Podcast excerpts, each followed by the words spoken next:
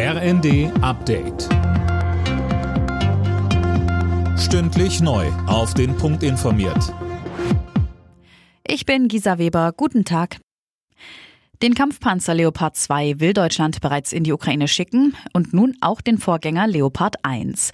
Die Bundesregierung hat der Rüstungsindustrie eine Exportgenehmigung erteilt, den Leo weiterzugeben. Wann ist aber unklar.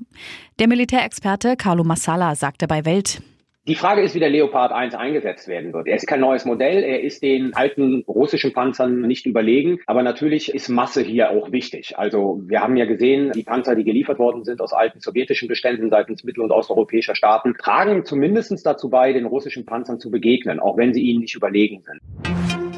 EU-Ratspräsident Michel hat der Ukraine Unterstützung auf dem Weg in die Europäische Union zugesichert.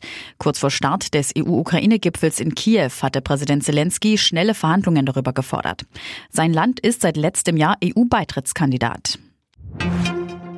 Ein neues EU-Steuergesetz sorgt bei Nutzern von eBay Kleinanzeigen, Vinted und Co. gerade für Verunsicherung. Grund, die Portale müssen dem Finanzamt jetzt automatisch sehr aktive Verkäufer melden. Pierre Dubois von eBay Kleinanzeigen. Immer dann nämlich, wenn jemand mehr als 30 Mal verkauft in einem Kalenderjahr oder aber dabei 2000 Euro Einkünfte erzielt. Allerdings immer nur dann, wenn wir es als Plattform auch tatsächlich wissen, dass es zu solchen Verkäufen gekommen ist und das ist zumindest bei Kleinanzeigen eher selten der Fall. Denn gezahlt wird meist in Bar bei einem persönlichen Treffen oder über andere Zahlungsdienste wie PayPal.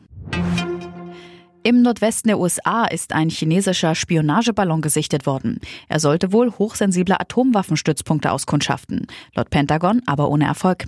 Abgeschossen wurde der Ballon nicht, weil das womöglich zu viele Menschen gefährdet hätte. Alle Nachrichten auf rnd.de